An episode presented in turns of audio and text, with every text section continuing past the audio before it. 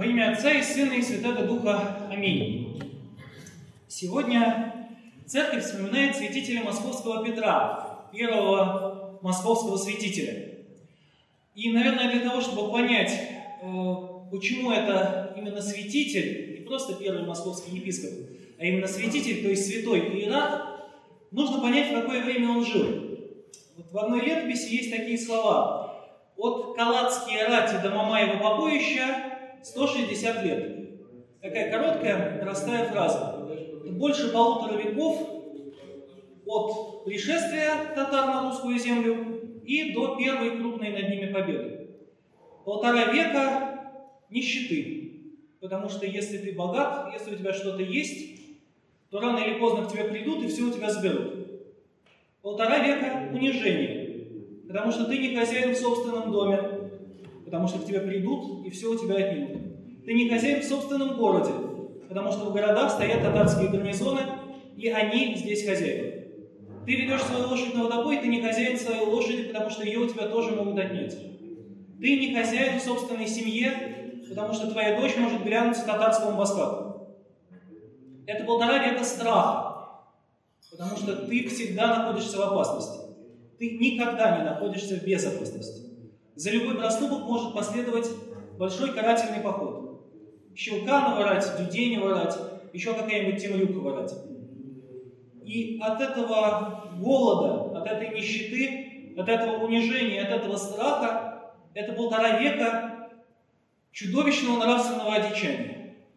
Если почитать историю княжеских усобиц времен первых десятилетий, первого столетия татарского владычества, приходишь в ужас Михаил Тверской заморит жену, заморит в темнице жену князя Юрия Даниловича. Юрий Данилович добьется того, чтобы князя Михаила Тверского убили в Орде.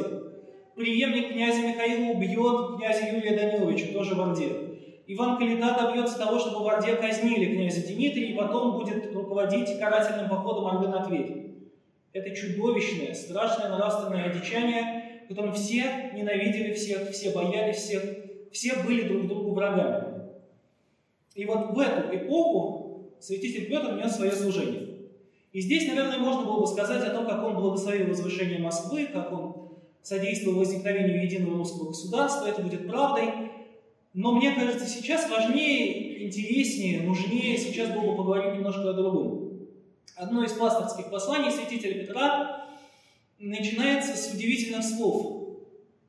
Дети, помните, в какое достоинство вы призваны Богом. Вот этим людям, которые живут в нищете, в страхе, в унижении и в этом чудовищном нравственном отечании, святитель Петр напоминает о том, что они призваны Богом в удивительно высокое достоинство. Достоинство, которому призван каждый христианин. Это достоинство быть не просто рабом всемогущего Всевышнего Бога.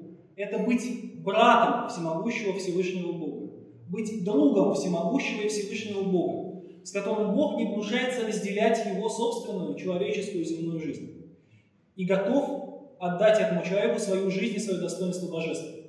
И каждому человеку это божественное достоинство, каждому христианину присуще в силу вот этого призвания Христова.